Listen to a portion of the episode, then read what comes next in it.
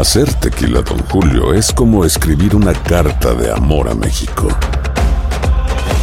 Beber tequila, don Julio, es como declarar ese amor al mundo entero. Don Julio es el tequila de lujo original, hecho con la misma pasión que recorre las raíces de nuestro país. Porque si no es por amor, ¿para qué? Consume responsablemente. Don Julio Tequila, 40% alcohol por volumen, 2020. Importado por Diageo Americas, New York, New York. Bienvenidos al podcast de Buenos Días América, la revista radial más completa para los hispanos. Política, salud, economía, tendencia y deporte son algunos de nuestros temas. Bienvenidos. Hoy en Buenos Días América, el doctor Juan Rivera, corresponsal de salud de Univisión, ¿por qué las grandes potencias de Europa suspendieron el uso de la vacuna AstraZeneca si la Organización Mundial de la Salud dice que es segura? Carla Hernández, presidenta de la Unión de Maestros de Miami-Dade, el cuarto distrito escolar más grande de los Estados Unidos, nos viene a comentar sobre un reporte de distrito escolar a lo largo del país que refleja el impacto de la pandemia sobre el desempeño académico de nuestros estudiantes. Jorge Rivera, como todos los miércoles de inmigración, abogado, pues nos viene a responder las preguntas de nuestros oyentes y además hablar del Congreso que evalúa propuesta migratoria mientras llegan a miles a la frontera. Ramón Balboa, periodista de la Pistolera News, desde Texas, nos habla de qué pasa en la frontera. ¿Es una crisis migratoria? Tus mañanas están llenas de energía de la mano de Andreina Gandica y Juan Carlos Aguiar. Aquí, en Buenos Días América, hacemos un recorrido por esos temas que son importantes para ti. Noticias, inmigración, salud, el acontecer diario, las tendencias y por supuesto los deportes. Buenos días América, este programa es tuyo.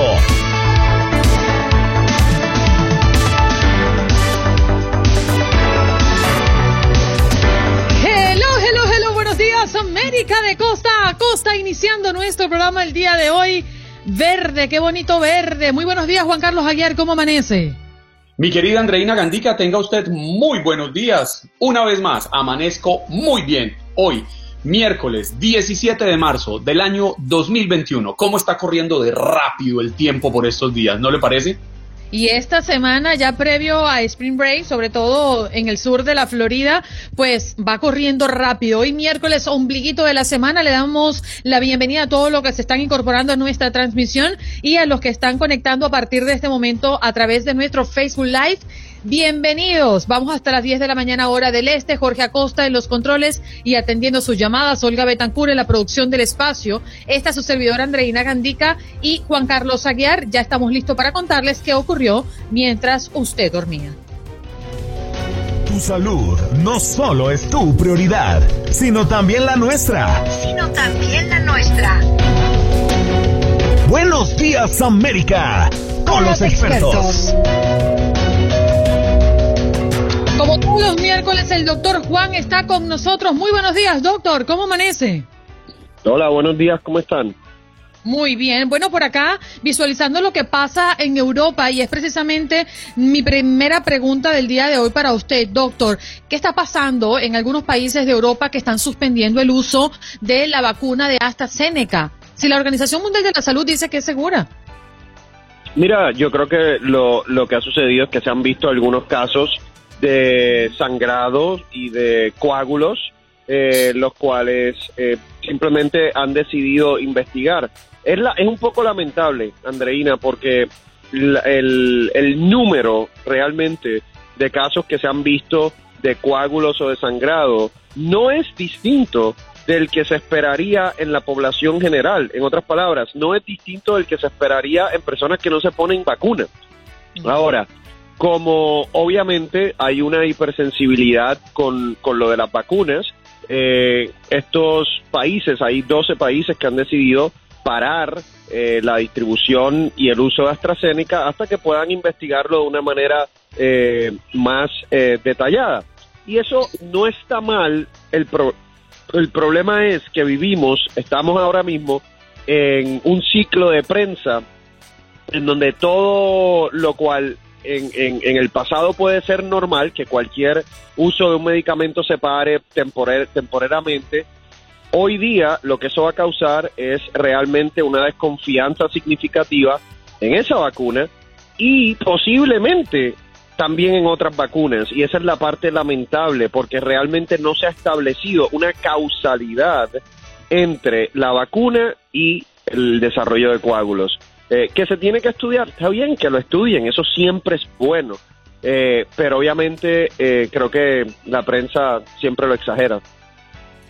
Doctor Juan, hay que aclararle a nuestros oyentes, cuya inmensa mayoría se encuentra en Estados Unidos, que la vacuna de Oxford y AstraZeneca no está siendo aplicada en el territorio estadounidense. Aquí solamente tenemos la de Moderna, Pfizer y Johnson Johnson. Sin embargo, esa vacuna de AstraZeneca ha sido negociada por muchos países latinoamericanos que al parecer estarían contemplando la posibilidad de frenar un poco en espera de que el equivalente a la FDA en la comunidad europea determine, dictamine qué está pasando. ¿Esto es un proceso de largo alcance o cree usted que se podría dar rápidamente para llevar un parte de tranquilidad no solo a los europeos, sino aparte de los latinoamericanos que están en la espera de llegada de esta vacuna? No, mira, número uno, tienes razón, eh, Juan Carlos, en Estados Unidos eso, eh, la vacuna de AstraZeneca no se ha aprobado por la FDA aún. Eh, usualmente estos son procesos que yo espero que no sean largos. Lo vimos en el pasado con algunas de las vacunas que ya se aprobaron. Vimos, vimos que, que los estudios a veces pararon por un periodo corto de tiempo. Entonces puede ser que el, el periodo de tiempo en que eh, se investigue un poco más la relación entre los coágulos y la vacuna no sea tan largo. A mí lo que me preocupa no es ese tiempo, Juan Carlos. A mí lo que me preocupa es que obviamente eh, ya esta noticia le ha dado la vuelta al mundo tres veces. Entonces, con la desconfianza que ya existe en un porcentaje de la población, noticias así obviamente causan más desconfianza eh, y, y no quiere decir, vuelvo y repito, nada ha probado que hay causalidad, o sea, nada ha probado que la vacuna causa coágulos. El número de pacientes es el mismo número más o menos que se esperaría en una población que no está recibiendo la vacuna. Doctor, como decimos esto que quizás, pues, como usted dice, enciende las alarmas, eh, decimos también eh, hechos que están ocurriendo, ¿no? Como el caso de la bebé en Florida, que nació tres semanas después de que su mamá había sido vacunada contra el COVID-19 y llegó al mundo con anticuerpos. Se habla del primer bebé en el mundo con anticuerpos de COVID-19. Así es, y es una, hasta cierto punto, ¿verdad? Una gran noticia, ¿no? Eh, la mamá fue vacunada, los desarrolló anticuerpos, los anticuerpos pasaron a través de la placenta y eh, el niño o la niña nació con, con esa inmunidad eh, de, que pasa de madre a, a bebé, que pasa también en otras situaciones y en otras circunstancias, así que me parece bien. Doctor Juan, uno imagina que esta vacuna que le ponen a la señora que se encuentra embarazada es completamente planeado y se le hace un seguimiento porque ella trabaja en el, en el sistema de salud. Mira, eh, todavía acuérdate que yo no, yo no, yo no estoy al tanto de cuál es el seguimiento particular que se le hizo a esa mujer embarazada o, y, a, esa paciente. Lo que hay que saber en términos de las mujeres embarazadas es que obviamente la evidencia científica se está eh, acumulando eh, en, en, estos tiempos. O sea, hay estudios que están mirando cuál es el efecto de la vacuna en mujeres embarazadas. En términos de que si las mujeres embarazadas hoy día se deben poner la vacuna o no, eh, los centros de control de enfermedades nos han dicho que eso es una discusión que tiene que tener la mujer con su doctor y eh, ambos deciden si se pone la vacuna a la mujer o no. O sea, finalmente es la mujer, obviamente, pero consultando con su doctor. No se cree que la vacuna tenga un efecto negativo eh, para una mujer embarazada ni para su bebé, pero la evidencia todavía no, no se ha desarrollado. Mm. Doctor, ¿usted considera que, como lo dijo el presidente Biden el primero de mayo, ya todos los adultos al menos podríamos tener la posibilidad de hacer citas para vacunarnos? ¿Usted lo ve posible? Mira, yo llevo por lo menos cuatro semanas eh, básicamente diciendo que, eh, en mi opinión, ya lo deben abrir para todos los adultos eh, y me parece que es la manera más efectiva de, vacunar a la población.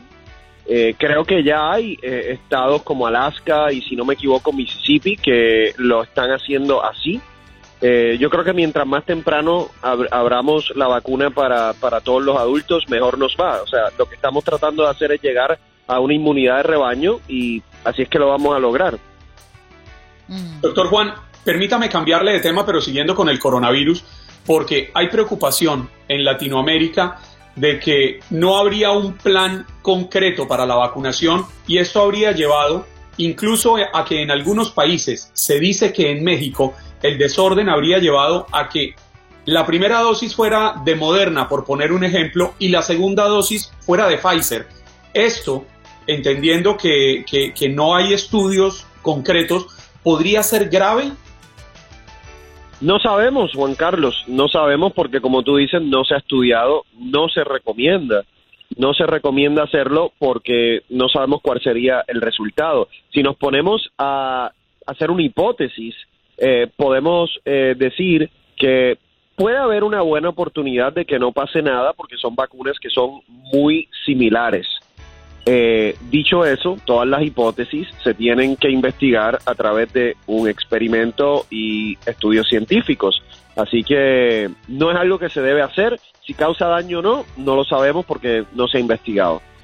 Mm, Bien, doctor, muchísimas gracias por conectar con nosotros. Santo remedio. Un abrazo, cuídense mucho, que pasen buen día.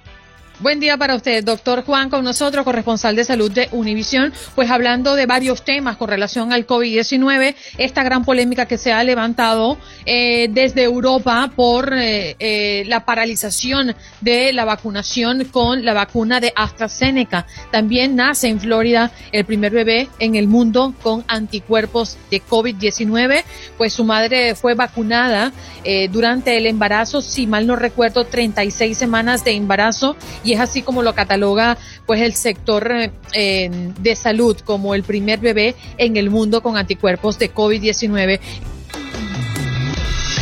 En Buenos Días América. Buenos Días América. Tu opinión importa. Nuestras redes sociales. Facebook. Buenos Días AM. Tu opinión importa. Instagram. Buenos Días América AM. Buenos Días América AM. Tu opinión importa. Día 56 de Joe Biden en la presidencia. ¿Cómo va su agenda? El presidente pidió a los menores y familias indocumentadas que mm, protagonizan la última oleada migratoria a Estados Unidos que se queden en sus países, mientras que junto a la vicepresidenta Kamala Harris se centran en abordar los desafíos que enfrentan los pequeños negocios de latinos o personas negras debido a la pandemia, mientras crecía la polémica sobre su gestión de la situación de la frontera. Ambos pusieron el foco en los pequeños negocios de minorías. Biden visitó una empresa de pavimentación y suelos mm, regentadas por un matrimonio negro en Chester y Harris se desplazó a un restaurante dirigido por una argentina en Denver llamado María Empanada. Y debemos también mencionar que este país tendrá una posición firme en las negociaciones con China que se celebrará el día de mañana en Alaska, según dirigentes resultados, pues en los que serán las primeras reuniones cara a cara entre altos cargos de ambos países. Día 56 de Joe Biden en la presidencia. ¿Cómo va su agenda? Estamos esperando que ya nuestra próxima invitada aparezca en conexión para poder ir con ella. Estamos a la espera de Carla Hernández, eh, presidenta de la Unión de Maestros de Miami-Dade, el cuarto distrito escolar más grande de los Estados Unidos, para conversar de reportes de distritos escolares a lo largo del país que reflejan el impacto de la pandemia sobre el desempeño académico de nuestros estudiantes. Carla, muy buenos días. Gracias por estar con nosotros. Sí, buenos días, el placer es mío, gracias por esta oportunidad. ¿Cuál es la situación? ¿Qué muestra estos reportes? Sí, mira, sabemos eh, varias cosas. Sabemos que eh, los niños eh, necesitan estar presencial. sabemos que los maestros han estado haciendo un trabajo fenomenal tratando de comunicarse con los estudiantes y enseñar durante una pandemia. y esto significa que hemos estado teniendo que utilizar muchos recursos que son virtuales. sin embargo, también sabemos que los maestros que cuando todo esto ya esté bajo control y cuando los niños ya estén por completo, porque sabemos que hay bastantes niños que sí ya están en presencia.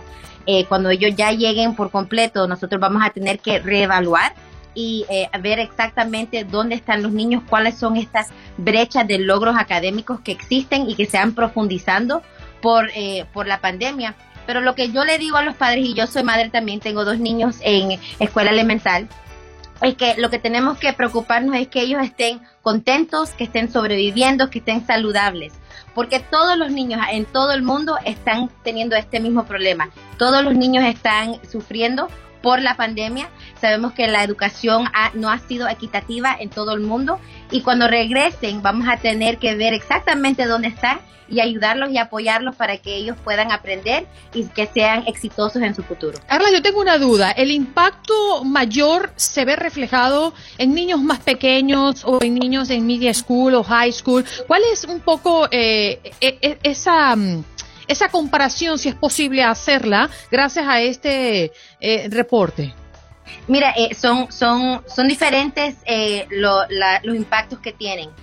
por ejemplo, nosotros sabemos que los niños más pequeños necesitan socializar, ellos aprenden socializando, pero también sabemos que en, lugares como middle school y high school, muchos niños tienen el complaint, hablan sobre bullying, y eso es algo que se ha reducido. O sea, eso es algo, eso es un logro de por otro lado. Eh, vemos que los niños que están en casa aprendiendo virtual se sienten más seguros, quizás tienen apoyo de sus familiares, eh, se sienten mejor y están siendo resilientes durante este tiempo. Así que siempre hay un bueno y siempre hay un malo, eh, es cómo balanceamos y cómo vemos esos datos, cómo los analizamos y cómo los utilizamos para nuestra ventaja. Carla, es innegable el impacto que esto está causando en los niños. Sin embargo, es muy temprano para lanzar un, análisis contundente.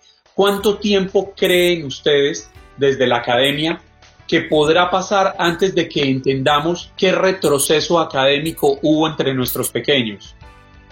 Bueno, eh, la verdad es que si le, preguntas esto a un docente, ellos van a saber exactamente lo que está sucediendo. Eh, nosotros hemos estado comunicando y hablando y, claro, enseñándole a nuestros estudiantes. Sabemos que hay brechas de logros, eh, sabemos que hay eh, niños que han sido impactados. No necesitamos un examen, sin embargo, sabemos que es algo que algunas personas piensan que es sumamente importante. Los maestros te pueden decir exactamente qué es lo que está pasando con el niño, dónde necesitan más apoyo y dónde hay que ayudarlos.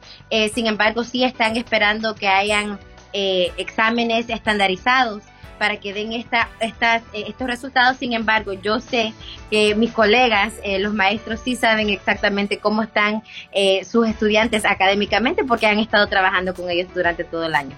Carla, tengo una duda porque entiendo que hace varias semanas atrás se había dado una propuesta de ley en Florida para um, adjudicarle a los padres y representantes la opción de hacer que sus niños repitan el año si consideran que no estaban a nivel para avanzar. Esto, ¿qué ha pasado con esta propuesta? ¿Esto es algo viable? ¿Esto lo están manejando? ¿Qué se habla de ello?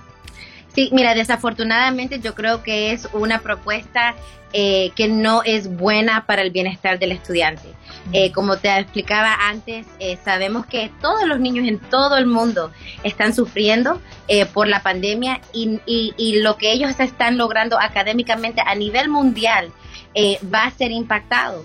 Sin embargo, hay otros aspectos que no se eh, que no se examinan que sabemos que son muy importantes. Por ejemplo, cuánto acceso a eh, cómo manejar los electrónicos, los dispositivos. Los niños han aprendido, han, eh, han sido muy resilientes durante este tiempo, han aprendido a cómo cuando algo falla, cómo buscar otra solución. Son cosas que no son examinadas.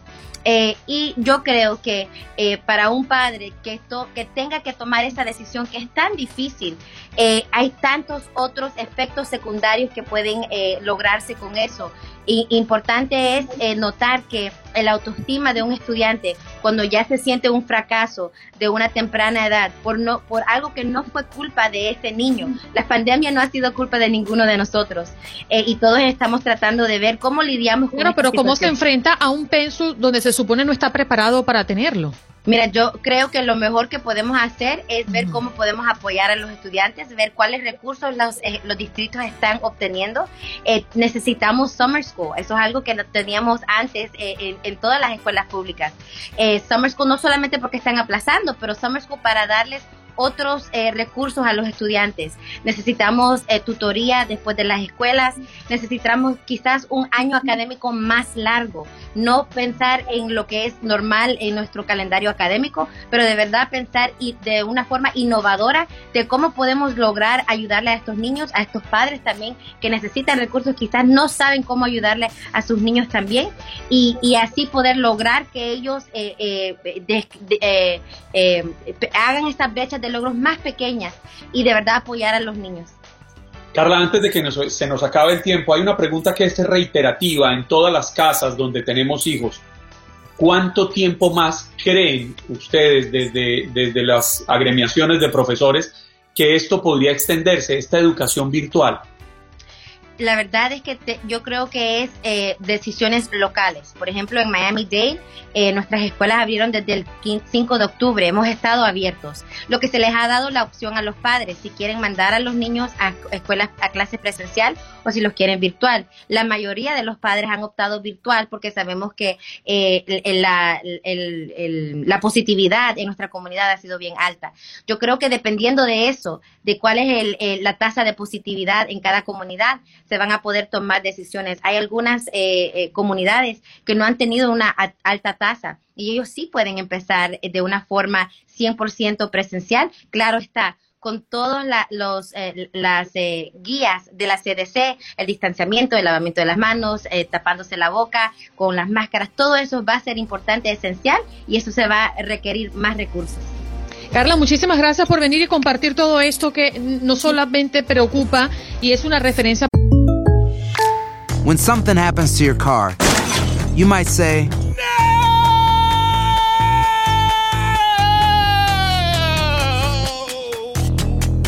My car. But what you really need to say is something that can actually help. Like a good neighbor, State Farm is there. And just like that, State Farm is there to help you file your claim right on the State Farm mobile app. So just remember, like a good neighbor, State Farm is there. State Farm, Bloomington, Illinois. Porque nos hablas desde el condado de Miami-Dade en el sur de la Florida, pero es lo que está pasando en general, ¿no? En todo el país. Un abrazo, gracias por estar acá.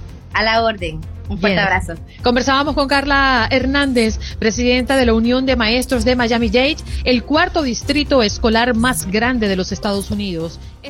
Nos vamos de inmediato con nuestro miércoles de inmigración. Recuerden que todos los miércoles tenemos al abogado Jorge Rivera, experto en inmigración, para conversar de lo que es noticia en esta materia y también atendiendo a sus preguntas. Llamen ya al 1-833-867-2346. Muy buenos días, abogado. Muy bien, arreglándose esa corbata.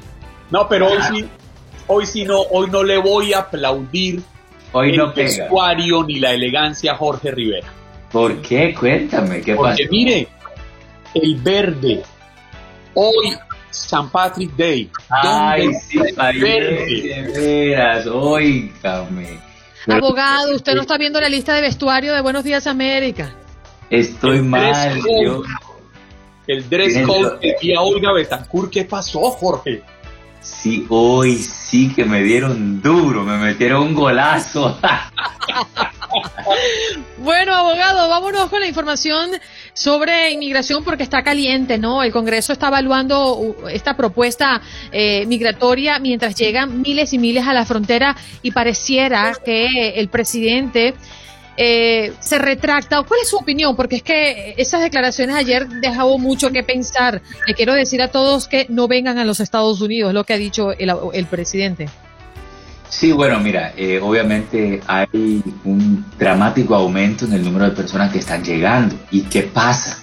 Están de una, están comenzando las negociaciones de inmigración en el Congreso. Fíjate que esta semana están discutiendo eh, un proyecto de ley para los Dreamers que le pudiera dar un camino a la ciudadanía a más de 4 millones de personas. También un proyecto de ley para los trabajadores de agricultura. ¿Y qué pasa? Los republicanos están ocupando el aumento de personas cruzando la frontera para atacar esas propuestas. Y por eso es que esto se ha convertido en un tema bien controversial. Jorge, ayer el presidente fue enfático en una entrevista de la que se han conocido unos avances otorgada a la cadena ABC News. Y él les dijo, no vengan, quédense en sus casas. ¿Es suficiente este mensaje o debería repetirse muchas más veces hasta que logre llegar a estos países centroamericanos, que logre llegar a México, a los países suramericanos, de donde, por cierto, todos nosotros también venimos? Mire, voy a ser completamente sincero. Del dicho al hecho hay un gran trecho. Una cosa es que lo diga el presidente Joe Biden, otra cosa que lo diga Kamala Harris, otra cosa que lo diga su portavoz, pero eso no es suficiente. Si quieren controlar la situación en la frontera, van a tener que tomar medidas eh, preventivas en la frontera. Pero fíjense, en todo esto hay una solución, eh, la crisis en la frontera. Si es que lo que queremos es una reforma migratoria, ¿por qué no ocupan la frontera para negociar por una reforma migratoria? Y les dicen, mira, sí, ok, vamos a cerrar eh, la frontera para los inmigrantes nuevos, pero a cambio de una reforma migratoria para todos los que están dentro del país. ¿Qué les parece ese tipo de negociación? Es que usted está lúcido, abogado. Vámonos con Julio. Vámonos que las líneas, las líneas se calientan. Usted puede preguntarle por su caso específico al abogado experto en inmigración Jorge Rivera que hoy está con nosotros y si está acá en nuestra conexión de Facebook Live, deje por escrito su pregunta y nosotros lo leeremos por usted. Adelante Julio con tu pregunta. A mi pregunta es para mi paisano. Por ejemplo, una familia que aplicó por medio de un familiar y ya sus documentos están en proceso ya para, para entrar al país. Pero ¿qué pasa con los niños que nacieron en ese trayectorio de, de, la, de la espera de los documentos, pero nacieron, nacieron los niños? ¿Esos niños quedan sin ningún estatus legal para poder entrar al país? ¿O cómo funciona esto?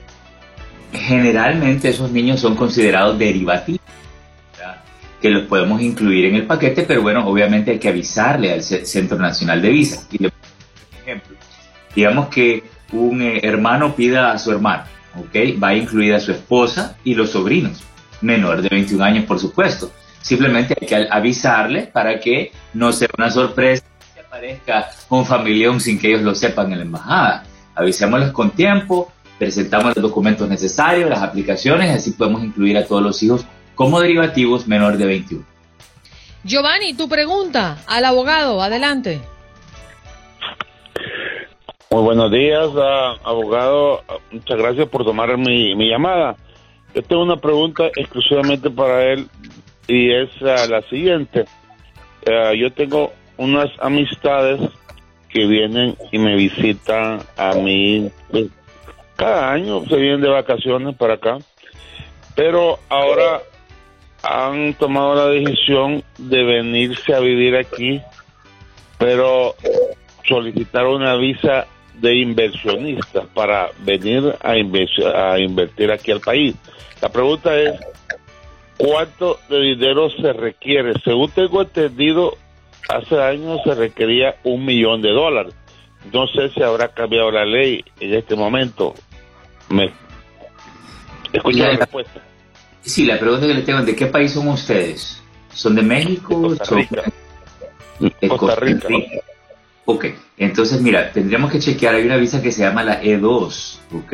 Eh, la E2, y le puedo chequear mientras hacemos algunas preguntitas más, es la más flexible y barata que requiere solo eh, 100 a 200 mil dólares de inversión. Por ejemplo, pudiera invertir en alguna franquicia, por no mencionar los nombres, pero de que prepare sándwich, que prepare esto, que prepare lo otro, Es tan sencillo como eso si es que estamos de un, país de, que es miembro de uno de los tratados. Por ejemplo, México es miembro de los tratados, Argentina, eh, Colombia, Panamá y así sucesivamente. Ahorita el mismo le, chequeo, esté pendiente, le voy a chequear si Costa Rica también es parte de esos tratados, ¿ok?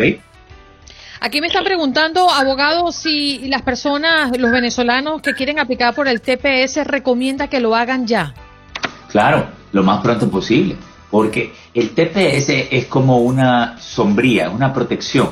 Tú puedes tener el TPS y otras cosas a la misma vez. Por ejemplo, estar aplicando por la residencia, puedes estar aplicando por la visa U, cualquier otro beneficio se puede combinar y si tenían el otro beneficio, por lo menos te queda el TPS. O sea, es una protección, un seguro que tienen que aprovechar al máximo, por favor. Jorge, hay una pregunta de Alejo Rodríguez en nuestro chat del Facebook Live. Buenos días, abogado. Después de haber enviado mi aplicación de solicitud de empleo a UCIS, ¿qué tiempo se demoran en dar respuesta si fue aceptado y, o negado? Es importante decir que yo fui liberado por ICE hace dos semanas después de haber estado detenido en New Jersey por un año y mi caso de asilo está pendiente en corte de apelación. Cabe recalcar que no tengo récord criminal. Ok, él está preguntando acerca de cuándo se demora su permiso de trabajo, ¿correcto? Sí, señor. Ok. Sí, claro, mira, si lo liberaron, ok, probablemente lo liberaron bajo, tenemos que ver cuáles son las condiciones. Si tiene una orden final de deportación, es con una orden de supervisión que pedimos el permiso de trabajo. Si está pendiente su asilo, aplicamos en base al asilo. Así que sí, definitivamente, tienen que aplicar y el, permiso de trabajo le va a llevar eh, dentro de aproximadamente seis meses, pero sí que no espere. Y buenas noticias para nuestro amigo de Costa Rica, sus amistades califican para la visa E2, así que no necesita una inversión de un millón de dólares o más una inversión de 100 a 200 mil dólares, tienen que escoger el negocio adecuado, pero sí podemos calificar por esa visa y cualquier cosa nosotros le podemos ayudar con eso. Si usted no está escuchando, puede hacer su llamada a través de nuestra línea telefónica, el 1833-867-2346. Abraham Guevara dice, buenos días, yo soy ciudadano, tengo dos hijos ciudadanos, pero mi esposa en el 99 le dieron orden de deportación. Ella tiene el TPS. ¿Cómo podría yo ayudarla? Bueno, número uno, él menciona que tienen los hijos ciudadanos, pero ¿qué edad tienen los hijos ciudadanos? Eh, los ciudadanos lo, la pueden pedir a ella. Si tiene una orden de deportación, no es de asustarse. Ahora eh, solo están deportando a las personas que cumplen con ciertas prioridades, como si son terroristas, si son recién llegados o si tienen delitos graves. Si esas no son las condiciones, se puede reabrir ese caso. Si califica para la residencia, se puede pedir una acción diferida para que le den un permiso de trabajo. Hay muchas opciones ahora durante la administración del presidente Joe Biden tenemos que aprovecharlo, pero la asesoría es la clave porque ningún beneficio con inmigración es un pan caliente que se lo dan a todo el mundo. Algunos califican, otros no. Jorge, una pregunta de Doris Sánchez. Buenos días, mi hermano es residente y se casó hace dos meses en Perú. ¿En cuánto tiempo puede pedir a su esposa y cuánto demoraría que ella venga? Bueno, mira, si se casó en Perú, entonces puede hacer la petición lo más pronto posible él eh, no sé si vive aquí dentro de los Estados Unidos, que haga la petición y luego ella podrá venir. Demora aproximadamente un año. Para estar safe, como decimos en inglés, si hace la petición este año, el próximo año ella pudiera venir. Eh, primero Dios para las Navidades también y que vive el amor. Nosotros somos los más enamorados. ¡Que viva el amor! Mire, por aquí Armando Conde pregunta, em, he escuchado que la gente se pregunta, si un venezolano aplica el TPS, luego puede solicitar otra visa que le permita permanecer de forma legal o inclusive solicitar residencia. Sí, definitivamente, pero tenemos que tener cuidado con esto.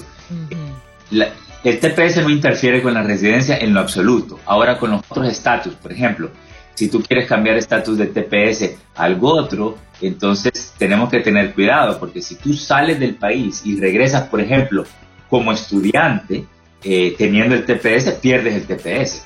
Entonces hay ciertas precauciones que tenemos que tomar, pero eh, definitivamente no hay ninguna interferencia entre el TPS y la residencia y por eso recomendamos que tengan las dos cosas, no soltar al TPS hasta tener la residencia en mano. Además hace una segunda pregunta. Si un venezolano tiene visa de estudiante, ¿se recomienda apegarse al TPS? ¿Qué consecuencia esto puede traer?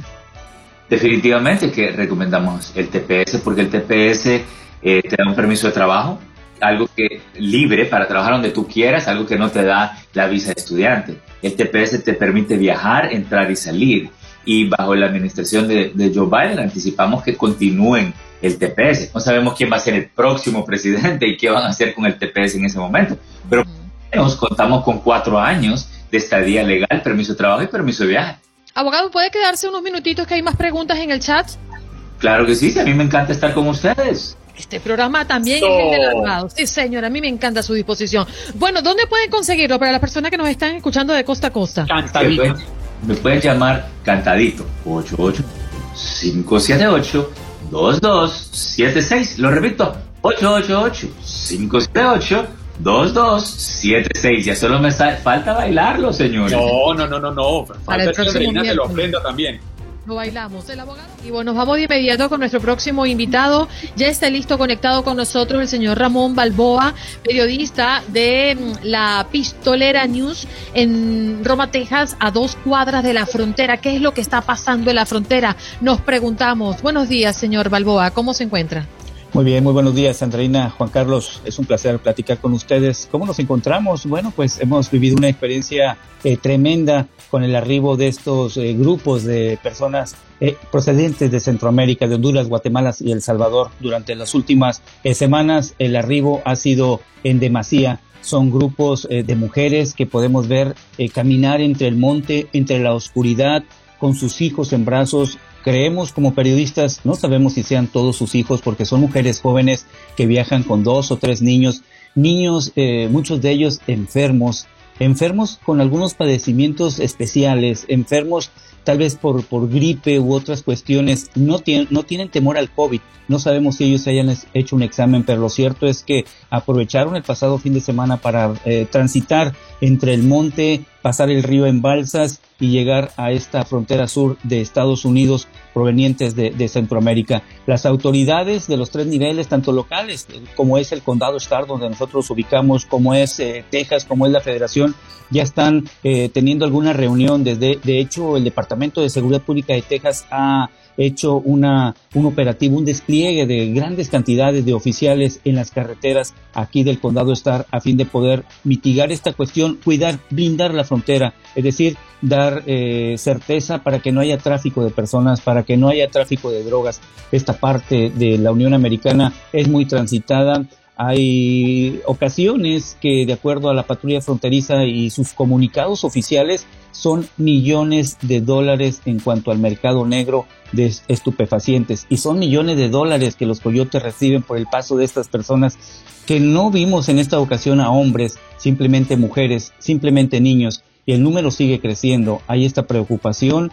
Los ves llorar, los ves preocupados, los ves sedientos los ves desesperados por todo lo que están viviendo en sus países, violaciones, secuestros, inseguridad, falta de empleo. Es lo que nos comentan, es lo que hemos nosotros vivido con ellos, porque en ocasiones hacemos un recorrido junto con eh, instituciones caritativas, como es la iglesia Betel Micho Norway Center, una iglesia cristiana que ha sido eh, parte fundamental para poder apoyar a estas personas cuando pisan suelo estadounidense de manera eh, respetuosa para eh, ¿cómo decirte?, respetar las actividades de la patrulla fronteriza, no inmiscuirnos en su trabajo, pero sí brindar asistencia, brindarles agua, brindarles comida, brindarles ropa. ¿Qué podemos decir de la comunidad, Juan Carlos, Adreina? Se ha volcado con nosotros para poder ayudarlos, para poder ese vínculo, ser nosotros esas manos y esos pies para que lleguen a su destino pero de manera que ellos ya cruzaron la frontera. Nosotros no, tenemos nada que ver con ellos, pero lo cierto es de que esta crisis migratoria es parecida a lo que vivimos en el 2019, en donde cientos, el número, si más no me falla, fueron más de 100 mil personas en este pequeño condado Star al sur de Texas. Ramón, precisamente eso le quería preguntar por el pasado, porque en el año 2020 tuvimos una situación tan atípica que efectivamente la migración bajó, eh, especialmente la migración indocumentada bajó por temor al COVID, porque la, la frontera se cerró completamente. Pero si tuviéramos que comparar lo que está sucediendo en, estos, en estas últimas semanas del 2021 con lo que pasaba antes del 2020, antes del 2020, 2019, 18, 17, 16, ¿cómo está la situación? ¿Realmente es así de alarmante o quizás la disminución del 2020 nos, nos, nos lleva a que pensemos que es más grande de lo normal? Eh, Juan Carlos, eh, podemos, vamos a marcarlo como un semáforo. Estamos en el semáforo amarillo, tanto ciudadanos, medios de comunicación como las autoridades. Créame que en esta parte del condado está, y yo creo que en todo Estados Unidos, la solidaridad y la hermandad de las personas es, es, es de ayuda. Hay críticas, y hay muchas críticas de personas, se respetan, pero la ayuda es muy importante. Yo creo que este semáforo, semáforo amarillo en comparación con el 2020, 2019, 2018, 2017 apenas comienza y hay que también apuntar que las políticas migratorias del nuevo presidente que tiene un poco más de un mes, eso también juega un papel importante. Los movimientos que se pueden hacer para determinar cuál va a ser esa ayuda migratoria para todas estas personas. En este caso, para estos niños. Tú recordarás que en el 2012, el 2013 se desató una crisis migratoria de menores de edad que viajaban solos. Siguen viajando solos. Hoy los acompañan estas señoras, estas mujeres que platicamos con ellos. ¿Podremos creerles? En sus ojos, en sus sentimientos, en su forma de respirar agitada, porque caminar entre la oscuridad, entre los matorrales, ahí tú ves el sufrimiento de estas personas, mujeres jóvenes realmente, con dos o tres niños.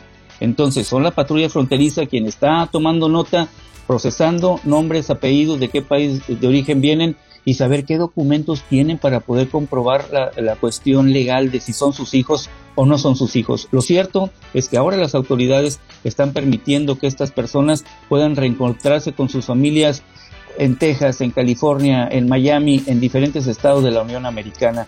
Lo cierto es de que la operatividad de estos grupos eh, que mueven cantidad de personas en la frontera, aquí donde vivimos nosotros frente a la región ribereña, lo que es Tamaulipas, en México, bueno, pues se habla de este cruce de personas.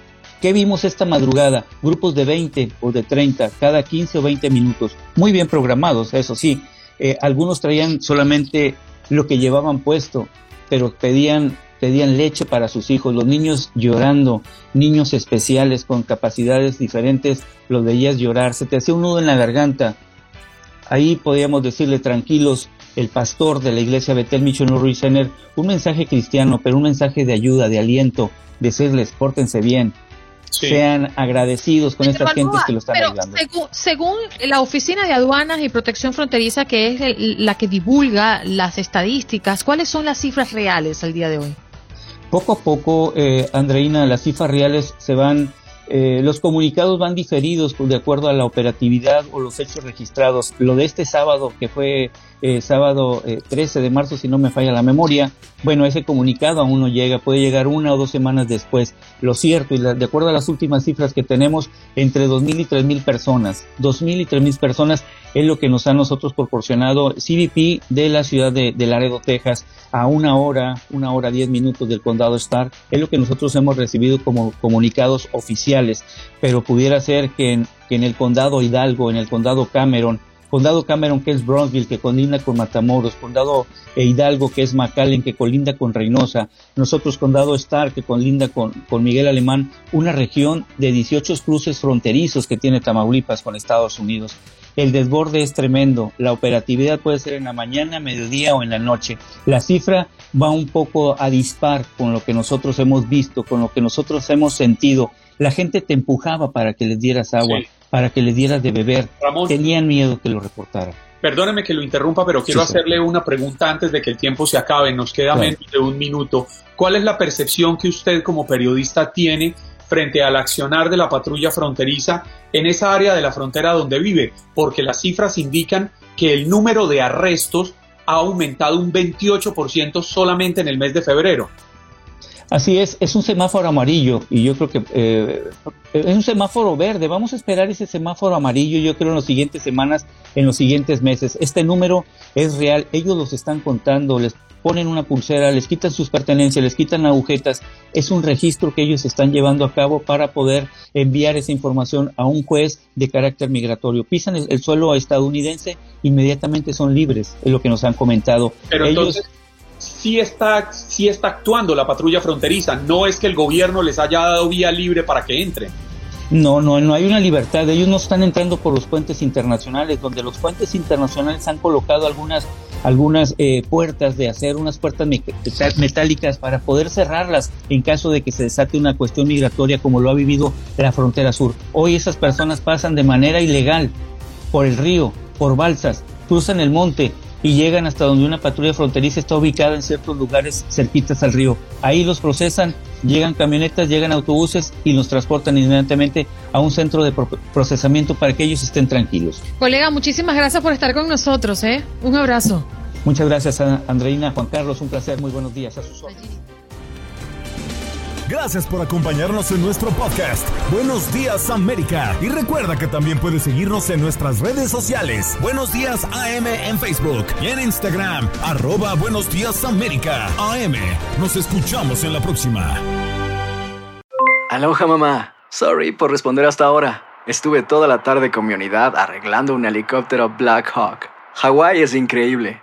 Luego te cuento más. Te quiero. Be All You Can Be, visitando goarmy.com diagonal español.